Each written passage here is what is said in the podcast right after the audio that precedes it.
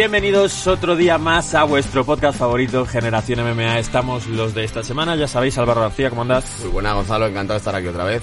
Y seguimos con Umber. Buenas, aquí estamos todavía dándolo todo. No ha cambiado No, nada. Ha cambiado que no me coge el micro. Ah, bueno, pues si no te coge el micro, No sé por qué. mejor para nosotros. No, es broma. Bueno, Sí, ciertamente. ahora sí que te ha cogido el micro. Vamos a analizar la actualidad. Se empiezan a caer cosas en este plató. Menudo desastre de introducción.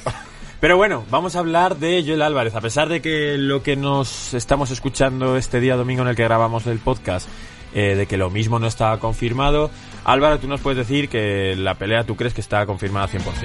Yo la información que tengo es que va a pelear, va a pelear el 15 de mayo. En principio, si todo sigue su curso, sería Las Vegas, pero están intentando hacer que sea en Texas o en otra ciudad estadounidense donde puedan introducir público. Si no, será en el Apex. Vale, tenemos a Joel Álvarez, tenemos el rival que es Cristos Giagos, el espartano. ¿Cuánto daño ha hecho esa película? Todo el mundo ahora es espartano, se tiene que tatuar algo de Esparta. ¿Y cómo veis ese rival?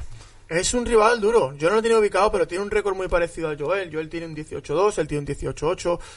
Es un tipo muy parecido. No, a ver, pero quiero decir tiene casi el mismo número de victorias. Sí, de victorias, sí. victorias el mismo. Y veo un tío muy fuerte, muy, muy fuerte. Físicamente le veo más corpulento que Joel. Tiene una rodilla también importante, como la de Joel. Y es una pelea complicadilla. O sea, no es un regalo. A mí me parece que no es un regalo porque es un luchador. Lo has definido. Si me preguntan qué es este luchador, es duro. Es muy duro. Es un luchador que no es nada conocido. Es un atleta, ¿verdad? Es- está está es muy bien un físicamente. tío súper duro físicamente, no es más alto que Joel, Joel va a tener más distancia, es un luchador que tiene muy buena rodilla en salto, es un luchador que tiene muy buen double leg, baja muy bien de nivel y, eje- muy bueno, ejecuta rápido. muy bien los derribos. Es, es lo mejor que tiene el double leg. Sí, luego pega muy duro, porque es muy fuerte y pega muy duro.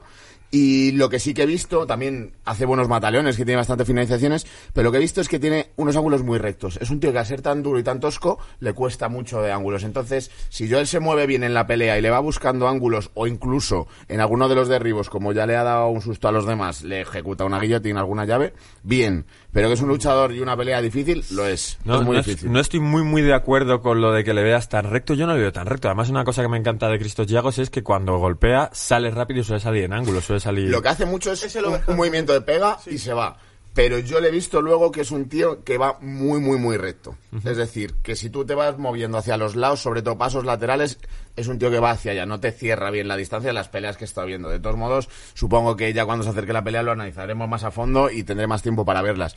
Pero como es una noticia de esta semana, o de la semana pasada, a finales ya, Y tenía muchos deberes en y, generación MMA y había semana. deberes, había deberes. Eh, tampoco me lo he podido ver todo, pero ya te digo que sobre todo destaca manos muy duras, el double leg, un derribo muy bueno. Y, y condiciones que no tienen que ver con las partes de la lucha. Es un tipo ultra explosivo. O sea, es, es, eh, trabaja Es con un mucho ritmo, Sí, es un cambia el ritmo muy, muy, rápido. Muy, muy fuerte. Lo que pasa es que sí veo que es un poco kamikaze. Y Joel, que es un tío que tiene mucha precisión con las manos, le puede hacer daño. Va siempre como con la cabeza por delante. Todo lo- él tiene una mano muy derecha muy potente, un overhand muy, muy, muy, muy potente. Y confía mucho en eso, en la, la potencia de la pegada. Entonces, si Joel, aparte de eso, se planta delante de él y le cambia un par de manos rectas, le puede hacer pensar mucho la estrategia de entrar. Y luego también he visto en los intercambios, es verdad que pega y muchas veces sale del sitio, pero descuida mucho la guardia, baja mucho las manos. Es un tío que es muy pesado, o sea, es muy fuerte, muy así, muy anchote, y cuando pega muchas veces deja las manos aquí. Entonces Joel, como es rápido, podría hacerle mucho daño. ¿Cuáles así las cosas a favor que tiene este tío? Bueno, pues que se ha enfrentado con los huesos más duros que hay. Ya ha peleado contra Gilbert Vance y contra mm, Charles Oliveira. Sí, pero Ha peleado contra él, se ha perdido. Ha perdido, ha perdido, pero que es un tío que viene Contra de, pelear con lo mejor de lo mejor de lo mejor. Entonces, bueno, eh, no es nada fácil. Y sobre todo, creo que no tiene el nombre suficiente como para que sea una pelea que le interese a Joel, porque es un tío muy difícil. Pero como hay que seguir cogiendo peleas duras para subir, pues es lo que toca. no Pues, más. pues, ¿qué queréis que os diga? Yo no veo que la pelea sea tan difícil. Yo creo que, de- pienso que para esta pelea Joel es favorito.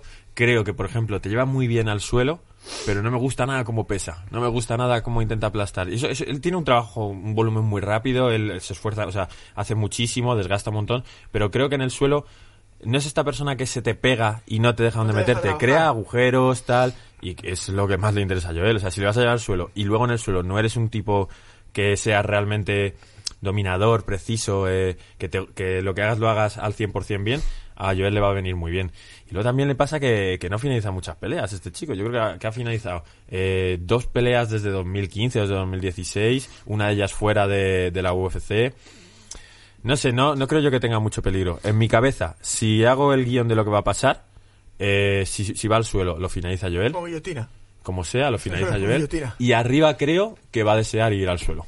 Que, le va- que, que en los intercambios al final Joel va a pegar más duro. Ojalá sea así, porque la verdad que es un espaldarazo bueno para Joel. Yo no lo veo tan fácil como tú, ¿vale? Yo veo a Joel ganando la pelea, pero igual sí que le puede pasar del primer asalto. sí. Yo, va- vaya No, no, por no, delante, sí, sí, que por eh. supuesto eh, confío y sé que va a ganar Joel.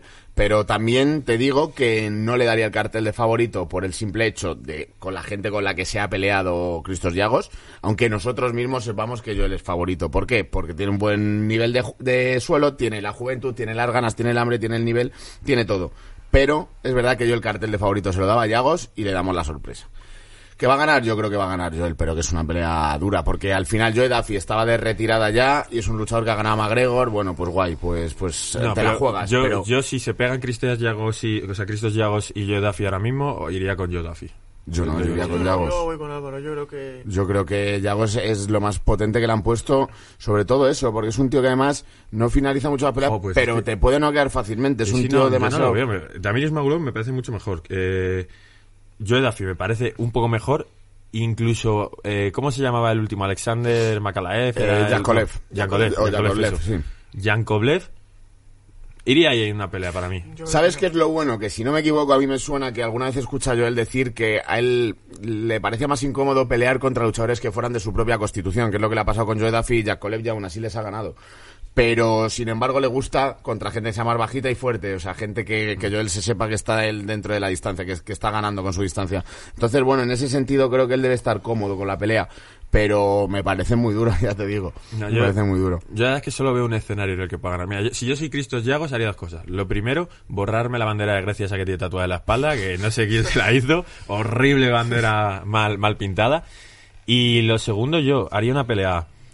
Aburrir arriba, es decir, intercambiar manos muy pocas y anotar derribos. Pero una vez derribo me levanto y no me interesa nada lo que hay abajo. Es decir, una pelea puntuar, de alguna forma. Es lo que yo haría si fuera Es una estrategia. Lo bueno de esta pelea para Joel es que por fin tiene tiempo para hacer un training camp bueno, bueno de verdad. Que no le han dado poco tiempo. Tiene un, si pelea en mayo, tiene hay tiempo para prepararse bien, bien, bien. Eso es un, un hándicap bueno para que sea favorito. Y ya ha ido demostrando además cómo ha ido de menos a más Joel. O sea, con el paso de las peleas ya se quitó toda Toda la presión presión, de estar sí. en UFC. Acaba de firmar otro contrato de cuatro peleas, que a no ser que se le dé muy mal, UFC le interesa tener luchadores españoles también y lo está haciendo muy bien, con lo cual no tienes esa presión y es dejar fluir tu juego. Tienes tiempo para prepararte. Y ahora que tenga cuidado también, aunque ya dijo que no le volverá a pasar con el tema del corte de peso y demás, pero si todo llega bien preparado a la pelea, yo creo que estamos viendo una, una victoria del de Gijón, sin duda. ¿Sabéis también qué pasa? Es que tiene tan buena mandíbula, Joel. O sea, recibe, aguanta también los golpes que no, es que no le veo peligroso para nada a este tipo. Le veo que si le juega a la distancia de derribarle es donde puede haber problemas. Y yo creo que Joel está empeñado en demostrarnos ahora que tiene buen- buena lucha. Oye, ya hablaremos más de esto, aunque yo creo que casi hemos hecho la previa de la pelea hoy. Eh, hay que hablar del evento que se nos viene, del próximo, me imagino ya UFC Vegas 21, 22, el que 22. sea, 22 que tiene a Kevin Holland contra Derek Branson como la pelea principal, pero hemos escogido otras dos que son interesantes. Una es porque nuestro amigo Taito Ibas, que, quiere seguir siendo protagonista cuando sabemos que es mucho peor que Juan Espino. Pues sí, es una pelea que hemos elegido, que está Ituibasa contra Don Tale Mayes. Es una pelea, digamos, de esas importantes para entrar en el top 15, ¿no? Eh, Esos luchadores que están entre el 15 y el 20, pues es- deben de estar por ahí. Sobre todo, especialmente Taito Ibasa, un luchador australiano de 28 años que venció a Arlovski, que perdió contra Cigano. Eh, bueno, pues tiene bastantes victorias, peleas, pero, o sea, victorias, derrotas, pero le quieren hacer la carrera. Se nota que es un luchador australiano, es carismático. Este es el que bebe cerveza, no de una es, bota. eso es. Que luego ese, esa, ese detalle, ese gesto gracioso se debe de hacer allí en Australia, eh, lo hizo también Megan Anderson. Después, que también es, es ciudadana de, de ese país. Y bueno, pues es un luchador que fue cortado, eh, em, lo diré. Eh, Don, Tame, Don Tale Mayes es un nombre un, po- un tanto extraño. Que decirlo como con más eh, acento inglés, ¿no? Don't tell me. ¿no? Sí, ese es el- es el- es el nombre. Bueno, pues es una pelea que va a ser básicamente entre Taito Ibasa, que tiene un estilo de kickboxing, viene del kickboxing, es un kickboxing, un striker, y Don Tale Mayes, que, o Don Tol Maíz, que es eh, un, un Yo gran judoka. Yo creo que si pierde May se va fuera, ¿eh? porque vale, llegó muy bien con el Contender Series, tal, impresionó bastante, perdió contra Cyril Gane en su primera pelea de UFC, si mal no me acuerdo, tercer asalto, Y nada, y, y bueno, pues ha conseguido bien una victoria, pero no, no me parece un gran Viene de peleador. una decisión contra Roque Martínez y tampoco desplegando un gran juego. Es un luchador que yo hablando con Juan Espino me decía que bueno, ni Tai Tubasa y el Espino siempre le lanza el bimno a Tai Tubasa porque cree que es una pelea fácil para él y que, que va a ganar y es un tío que, lo creo. que es carismático y que le quieren hacer la carrera y que bueno, pues pues sería un peleón para Juan, pero luego Don Tam Mace cuando yo hablé con él me comentaba eso, que le habían puesto un tío muy fácil para seguir subiendo de ranking.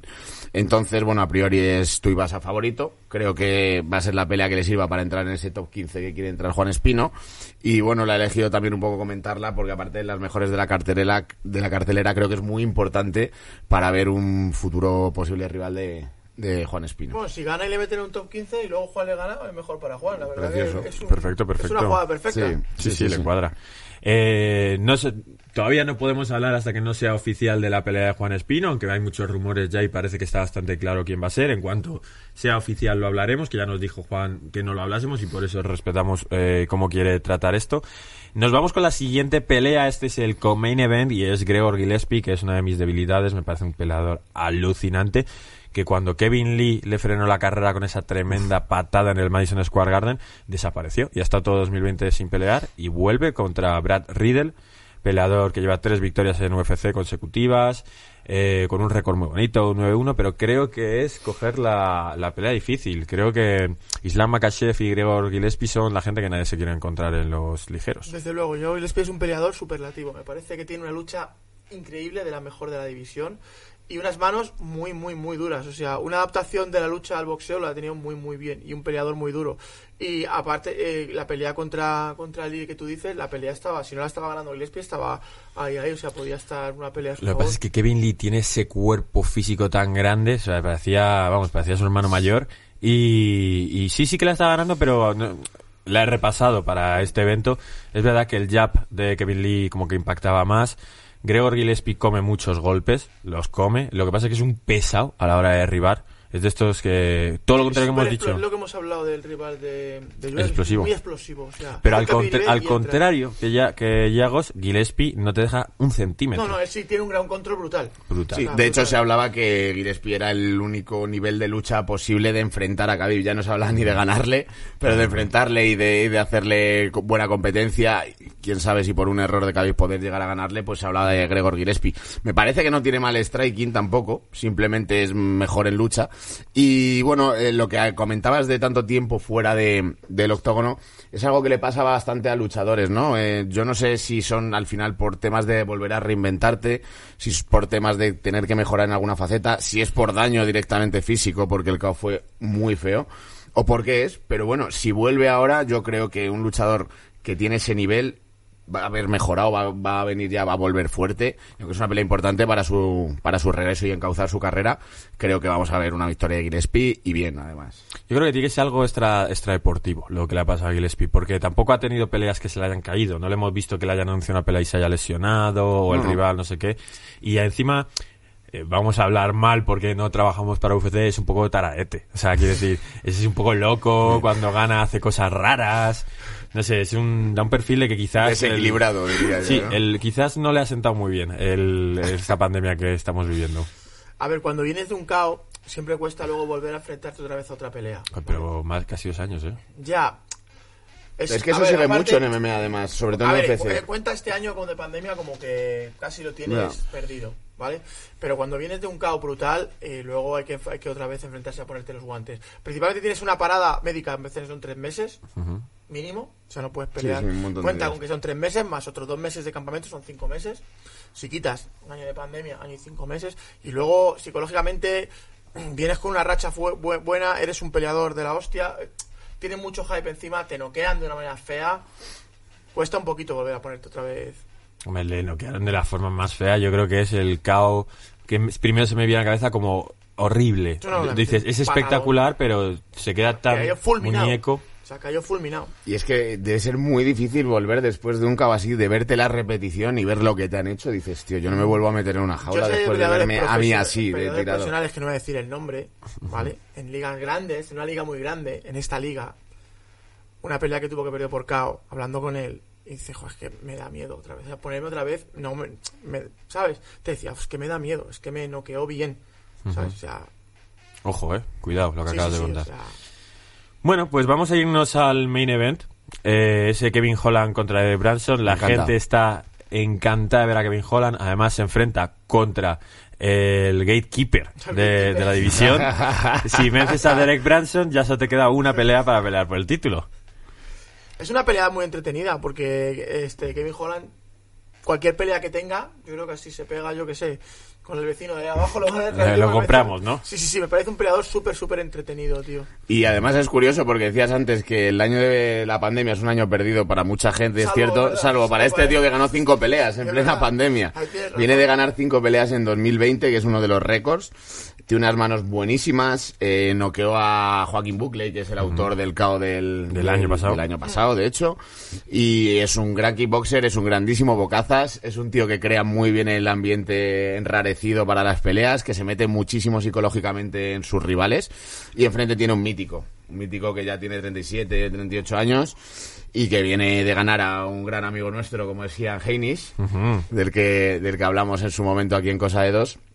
Y bueno, pues es una pelea dura porque Derek Branson es un gran noqueador y tiene una carrera larguísima. Será su, muy fuerte. será su pelea número 18 en la UFC. Son muchísimas peleas, pero enfrente tienes al luchador que más está creciendo en el peso y yo creo que, que Sí, Kevin Holland... le ponemos favorito a Holland, ¿no? Yo creo que sí, yo Pero también. es que si te pones a pensar contra quiénes ha perdido Derek Branson. Contra Saña, contra Souza, Sí. contra Anderson Silva, contra Whitaker, campeones.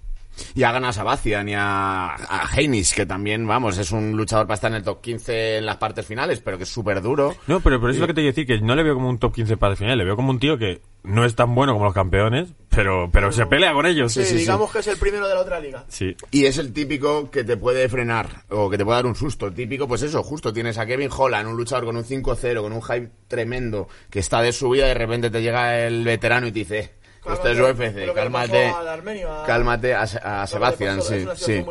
Y te puede romper la carrera. O por lo menos frenarla.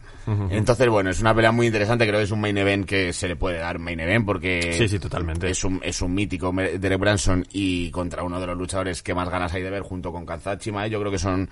Que Holland y Kanzab son los dos luchadores más eh, de moda, por así decirlo, que están ahora en la UFC. Entonces, bueno, está bien. Sí. Eh, ¿Creéis que Kevin Holland tiene madera de campeón? Yo personalmente no. Yo creo que es un peleador que se le ha dado unas condiciones que ha podido batir un récord, pero si estas cinco peleas las hubiese ganado a lo largo de dos años en vez de ocho meses, como ha pasado, sería un peleador que no estaría en nuestro radar más allá de por esa victoria contra Suza tan divertida. Yo creo que no, no es que tenga madera de campeón, pero sí es un campeón de redes sociales. O sea, es un tipo que va a vender muy bien. La compañía y se va a vender muy bien y le va a dar mucho hype a la. Yo creo que es un, un auténtico producto de Dana White, que viene además del conter de series y al final es lo que buscan, un bocazas que sea una máquina peleando y que, aunque tienes toda la razón, que esas cinco peleas espaciadas no sería lo mismo, el mérito está ahí en hacerlas en ocho, en nueve meses y ganarlas. Entonces, creo que hay que darle un voto de confianza y aunque no sé si llegará a ser campeón, a estar en el top 5 o pelear por el título, yo creo que sí. ¿Sabes qué pasa? Que yo creo que hay muchos peleadores que podrían hacer eso, pero no entiendes que tienes esa posibilidad. Quiero decir, hay peleadores en, en ascenso, como podría ser un Ilia Topuria, por ejemplo, que él te podría pelear cada mes y medio y, y si le vas poniendo rivales de progresivamente ir ganando todas las peleas en poco tiempo. Pero claro, estás acostumbrado a pelear tres veces al año y ya te parecen muchas, no le vas a pedir una pelea al mes, al mes, al mes, al mes. Desde luego a todos no se la van a dar. Eso es un producto que ellos vean que tiene continuidad y que lo quieran hacer. También te digo que no todos los luchadores estarían dispuestos a pelear cinco veces en UFC en un año. Es complicado, es muy difícil. Entonces, bueno. Pero si Eso el es verdad, un lo valiente, permite, ¿eh? si el cuerpo te lo permite, es, es un win-win, o sea, quiero decir, porque cuentas, eh, digamos que le haces un favor a la compañía, Mm. eh, si ganas, de coña, y si no, siempre pueden contar contigo para lo que sea. Entonces, si puedes hacerlo, me parece, me parece una estrategia inteligente. Bueno, pues hasta aquí nuestro análisis de este UFC Vegas 22. Eh, empiezan a haber rumores de que se van a ir abriendo estadios en Estados Unidos. Eh, mola mucho más cuando hay público, es tal cual. Así que nada, veremos si, si va, si, si es tan buen evento como puede ser, por lo menos por las, por las peleas principales. Nos vamos a ir a una sección que nos trae Humber, pero después del corte. Hasta luego.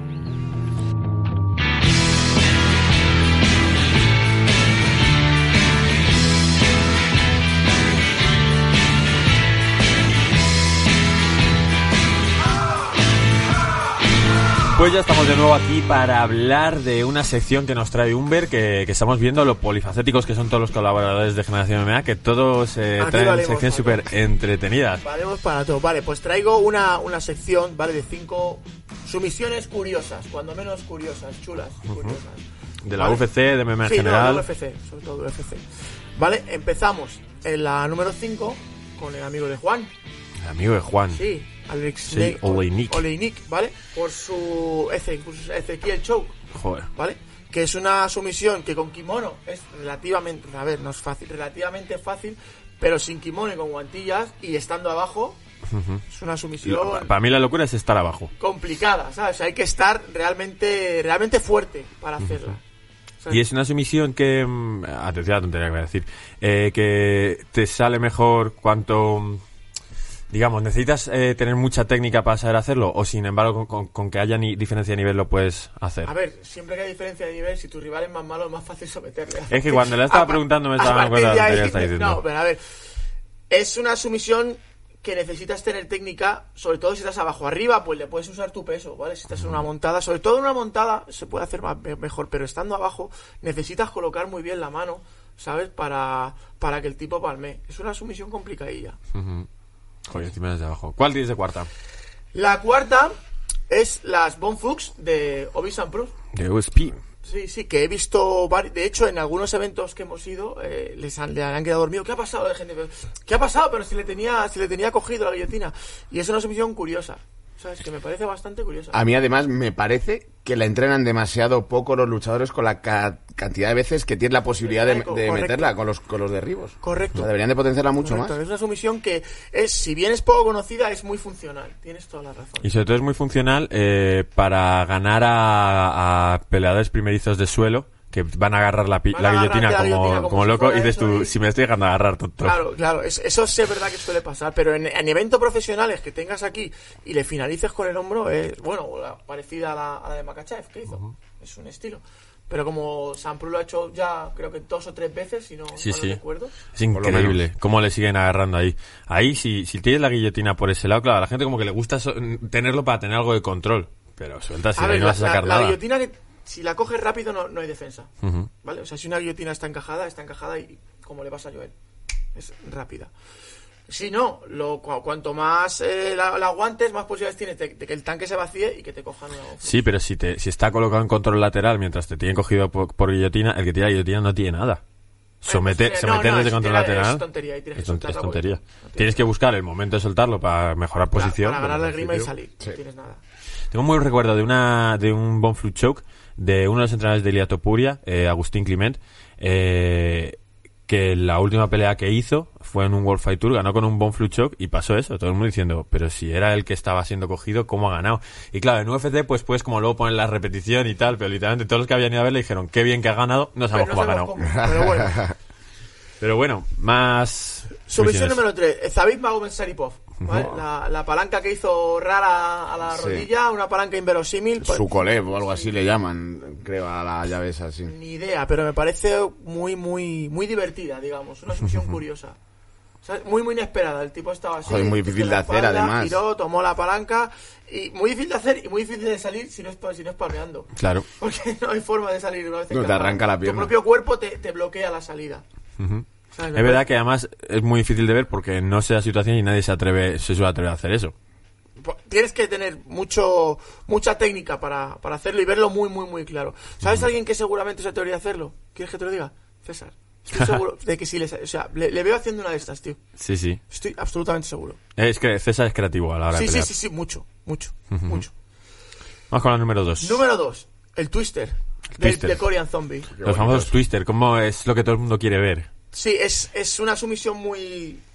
Al contrario de lo que parece es más fácil de lo que de lo que de, de hacer cuando te han cogido 100 kilos número 2, ¿vale? Hay una forma de hacerla que es relativamente fácil, que es enganchando la pierna, invirtiéndole, eh, o sea, poniéndolo al otro lado. Sí, en la transición O sea, colocarte ya. No es, no, es, no es relativamente difícil, pero sí es una sumisión de, ostras, muy, muy espectacular de... joder, ¿qué ha pasado? ¿Sabes? Me parece una sumisión muy bonita, un, un- final muy, muy bonito. ¿Cómo se llama? Bryce Mitchell. Sí, te lo voy a decir justo que, que tiene un twister, pero es que además en otra pelea Se intentó tira hacer toda la pelea el twister twister. y no lo conseguía, o sea que es muy muy complicado porque es un tío que ya ha ganado así, Me pero encanta- no le salía. me o encanta sea, Bryce Mitchell, ¿eh? Es una locura. O sea, un peleador Sí. que en UFC, es cierto que quizás no está al nivel de Korean Zombie, pero se permite elegir la sumisión con la que quiere acabar la pelea, es increíble. Tremendo peleador. Sí, sí, sí. Va a ser muy divertido de ver, sí. sí. Vamos con la número uno. Charles Oliveira. Charles Oliveira. Me parece brutal la sumisión. O sea, me parece una sumisión súper difícil. Yo la he intentado hacer 40.000 veces y no me ha salido nunca, tío. Nunca. ¿Por qué? ¿Cuáles son las dificultades? Pues básicamente tienes que tener el, el- el tiempo justo para meter tu pierna entre las- la- el muslo y el gemelo, ¿vale? Y hacer presión. Es muy, muy, muy complicada. O sea, es muy complicado porque él lo hace, mete la pierna bien y cuando él va a girar, él le abraza las piernas y hace la presión. Es una sumisión muy dolorosa, no es... No puede causarte una lesión, simplemente es por dolor, no es como una llave de brazo, una llave de rodilla, una americana al pie, ¿sabes? Que te puede romper. Esta simplemente es por presión y dolor, pero es muy desagradable, ¿eh? Cuando te presiona el gemelo, no, no te gusta estar ahí. Y me parece una sumisión muy bonita, tío. Me parece una, una pasada de sumisión. Bueno, pues ya tenéis contenido para y deberes para ver En los, comentarios podéis poner más sumisiones. Hombre, pero es que las has dejado muy claras. Menos mal que no te has tirado por las más básicas, las que más se ven. Son sumisiones muy bonitas, muy difíciles, muy raras y que se agradecen un montón. Bien elegido, eh, bien elegido. A mí me ha Muy gustado. bien, tranquilo. muy bien elegido. Decid si creéis que, que se ha dejado alguna y ya si se ha dejado muchas, pues le, le criticaremos hombre, el próximo día. Tenemos todavía más programa, nos vemos detrás de la pausa.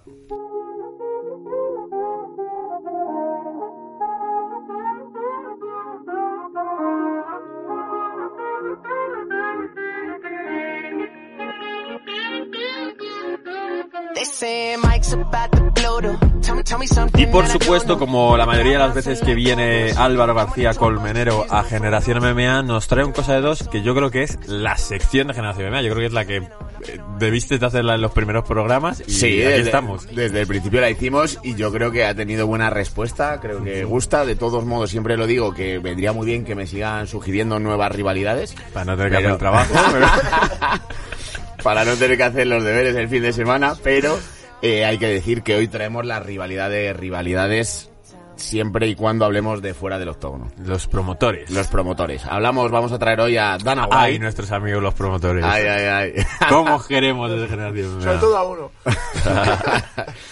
Hay que hablar de Dana White, el capo de capos, yo creo, ¿no? De capo de la UFC, el presidente de la UFC y uno de los fundadores. Y bueno, de los fundadores, no, de los compradores desde el principio, claro. De los fundadores fue Campbell McLaren, al que Gonzalo conozamos bien, que fue uno de los cofundadores. Pero bueno, enfrente va a estar Scott Coker, que es el presidente y fundador de Bellator. Entonces, bueno, pues os voy a ir contando. Scott estuvo, eh, bueno, lo mismo nos lo cuentas ahora, Sí. pero estuvo en la UFC también o algo así, o estuvo, en- no, Scott o... fundó Strikeforce y UFC lo compró, lo absorbió Sí, sí, sí. finalmente. Por Vale, lo pues cual, dale caña. Pues ha- han tenido una relación extraña de competitividad y que al principio eran más cercanos de lo que son actualmente. Entonces, bueno, pues sí que me gustaría comentar un poco quién es cada uno. Dana White eh, nace en julio del 69 en Manchester, Connecticut, en Estados Unidos. Me, Tiene- había- me habías asustado, digo, de cuándo es inglés. este hay otro Manchester ahí, hay Sí, otro. Manchester. Son unos como co- Springfield, hay copiotas 50 de- sí, ¿no? Sí, sí, copian a Europa. Y bueno, pues tiene 51 años, creció en Las Vegas, aunque nació allí.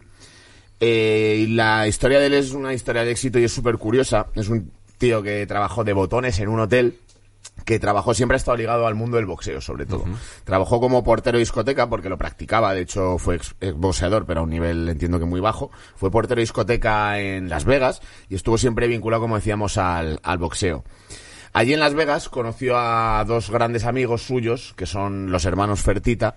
Joder, pero ahí hay un salto, ¿eh? De ser un portero a conocer a los Sí, Fertitta. sí, sí, no, pero siempre estuvo, estuvo relacionado con el boxeo, entonces como decía, fue promotor de boxeo anteriormente, fue manager tanto que llegó a llevar las carreras, pero sí que esto es posterior, de Chuck Liddell y de Tito Ortiz. Él fue mientras impulsaba la empresa y Pues de- ahora se odian. Dice que la persona que más ya, odia es a Tito ya, Ortiz. pero ya sabes que, que estas cosas cambian mucho y alguna alguna trama habría allí de por medio, algún enfrentamiento y posiblemente monetario, además, viniendo de Dana White. Entonces, ¿qué ocurre? Bueno, pues crece allí en, en Las Vegas. Es un tío que, ahora comentaremos, siempre ha dicho que, que es adicto a las apuestas. Sí, sí. De hecho, es un tío que, que no tiene ningún problema en apostar 2, 3, 4, 5 millones de ¿Qué dólares. va a Sí, apostar sí. ahora, A- Por. Sí, sí, por eso se ha puesto ahora un poco también de moda o en la órbita otra vez su adicción a las apuestas. Pero claro, es porque nació y creció en Las Vegas.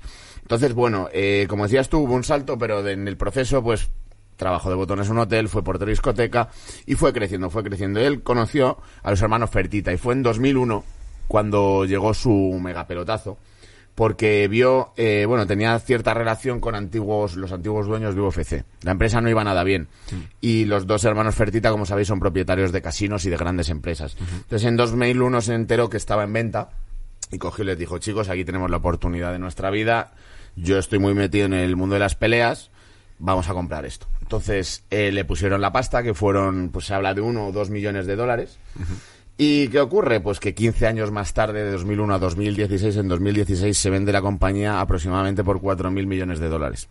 Es decir, pues ganan 3.998 millones de dólares con, con la venta. Eso para pipas da. para pipas da, para pipas da, sí, para comprar todos los canales de televisión por cable y lo que quieras.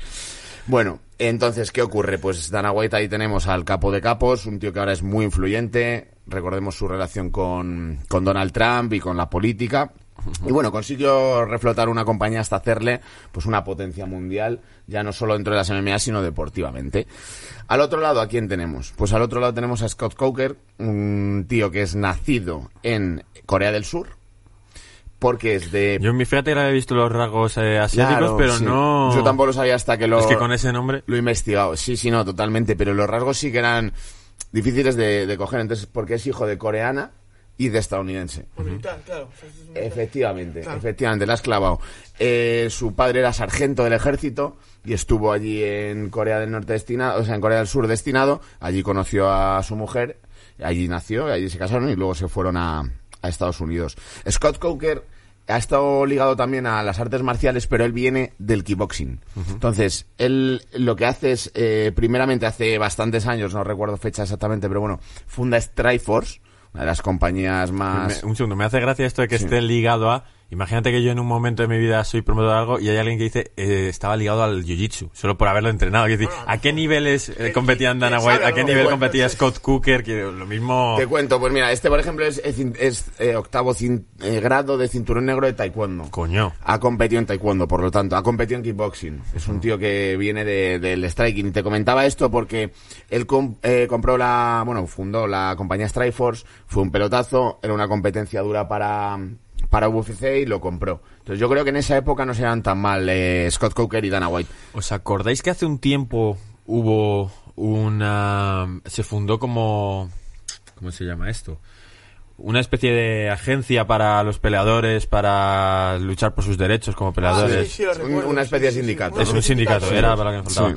¿Era Scott, Cook- Scott Cooker el que estaba detrás del sindicato? Pues la verdad es que no, no lo recuerdo bien. Sí que recuerdo el hecho de que fundaran eso, pero... Es que creo que sí y, y fue portada de un día y se acabó.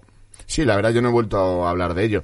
Yo, eh, respecto al sindicato, no sé. Lo que sí sé es que Scott Coker fue un, un promotor, o es el promotor también.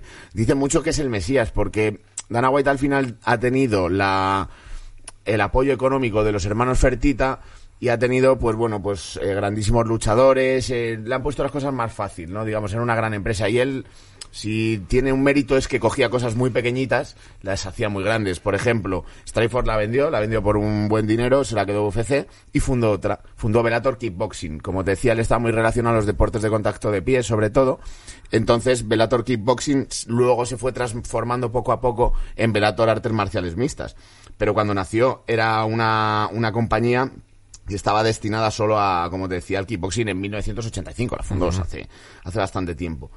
Entonces, bueno, En 1985 fundó Bellator Kickboxing. eh, lo tenía por aquí apuntado, te lo miro. Porque entonces tendría que ser una empresa paralela. Que No, tendría- no, no, no, no, no, no, no, miento, miento, miento. Me he confundido de fechas. Eh, en 1985 funda Strikeforce. Vale, Funda vale. Strikeforce, que luego es la que acaba absorbida en 2006. Pero ya me parece raro porque Strike Force no se quedaría, pero no había MMA como tal, había valetudos no, muy no, primigenios, no, por eso serían ¿sabes? artes marciales como tal. Claro, creo Luego, que el primero UFC fue el 83, si no me equivoco. El, UFC En el 93. 93, 93, 93. Mira, en 2011, en 2011 te- tra- traía aquí algún apunte. En 2011 eh, es cuando Strikeforce es comprada por UFC.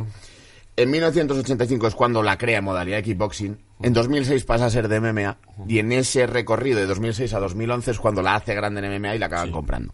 Luego funda paralelamente, después de esto, Bellator Kickboxing, que se convierte en Bellator MMA. ¿Y qué es lo que ocurre? Pues que se convierte en la mayor competencia de Dana White. Es decir, creas una mega empresa, la, la posicionas, te la compran y le vuelves a crear otra que le haces competici- o sea, competencia. O sea, La eres- 13-14 se llama la eso. 13-14.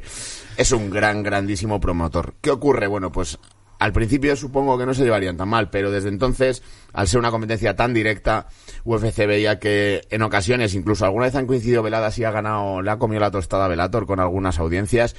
Eso me sorprende, ¿eh? Sí, en algún evento, algún evento recuerdo que le, que le ganó audiencias, no recuerdo muy bien, una, una mega velada de y una mierda, un eso es, Fight Night. algo mal posicionado por parte de, de UFC. Total, que su, su rivalidad, que es a lo que venimos aquí en Cosa de Dos, hoy en día es muy grande. Es tan grande que me he traído aquí alguna frase que, por ejemplo, mira, eh, decía Dana White hace poco, si miras a Velator, no hay nada en lo que estar eh, interesado. Hay promociones mucho mejor que Velator, cosa que dudo bastante, y están trabajando con peleadores sin mucho potencial o peleadores que vienen directamente de bajada de UFC, peleadores Sa- que hemos ¿Sabes echado. lo que yo creo, tío? Que es que Bellator nos impacta mucho a nosotros porque tiene mucha fuerza en Occidente, por llamarlo de alguna forma.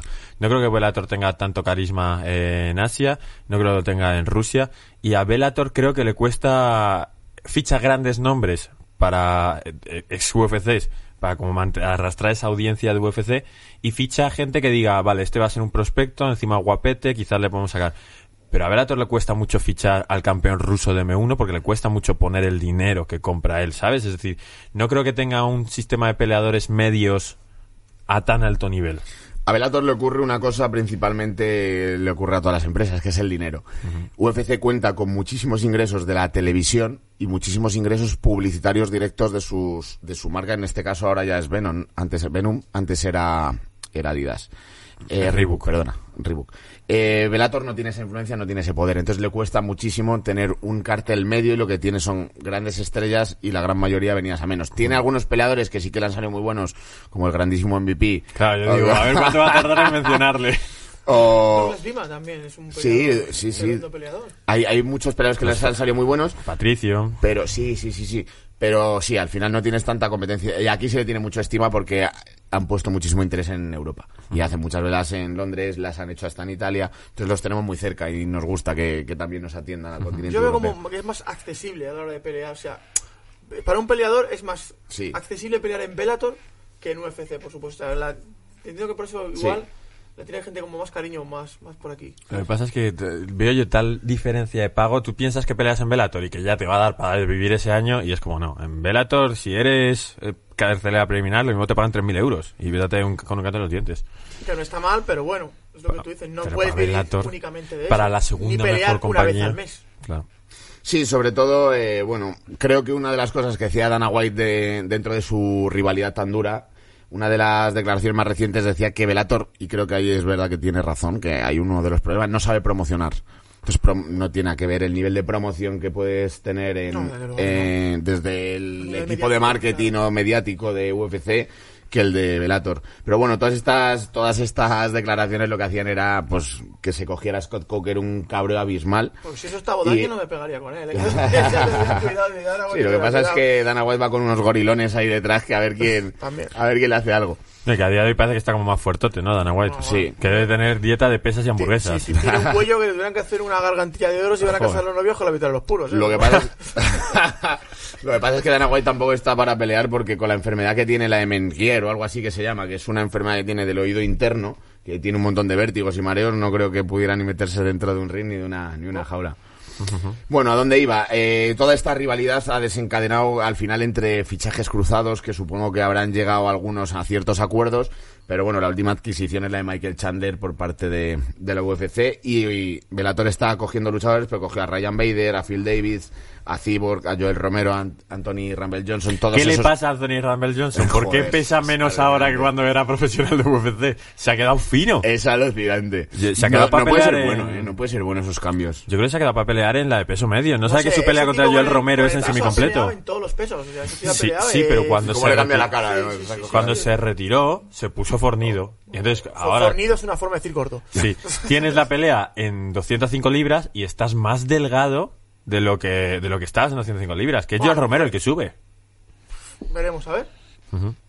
Y bueno, básicamente la rivalidad esta que hemos traído aquí es porque son los dos capos que hay, son las dos competiciones más duras, aunque también, bueno, luego podrían entrar por ahí los rusos, ¿no? Y sus, y sus promotoras, pero yo creo que está aceptado que las dos grandes son Bellator y UFC, que hay mucha rivalidad entre ellos, que se ponen bastante a parir, que se vacilan, sobre todo Dana White menosprecia bastante a Bellator y a Scott Coker, y creo que era una rivalidad que, que debía estar aquí.